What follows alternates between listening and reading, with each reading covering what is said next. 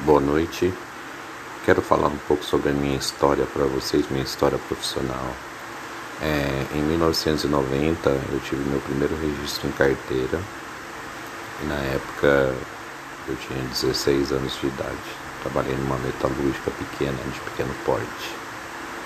E logo depois entrei e consegui, dois anos depois, entrar numa metalúrgica de grande porte, havia função, usinagem.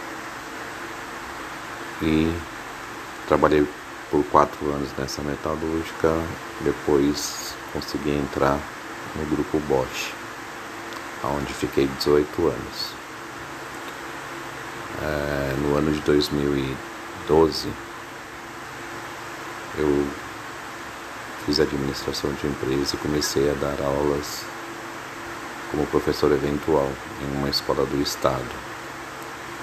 E logo em seguida resolvi fazer uma licenciatura de matemática. Em 2014 me formei matemático e hoje dou aulas de matemática. Ao total já tenho 30 anos de registro e atualmente dei entrada na minha aposentadoria para ver se eu consigo uma aposentadoria especial aí por tempo de contribuição.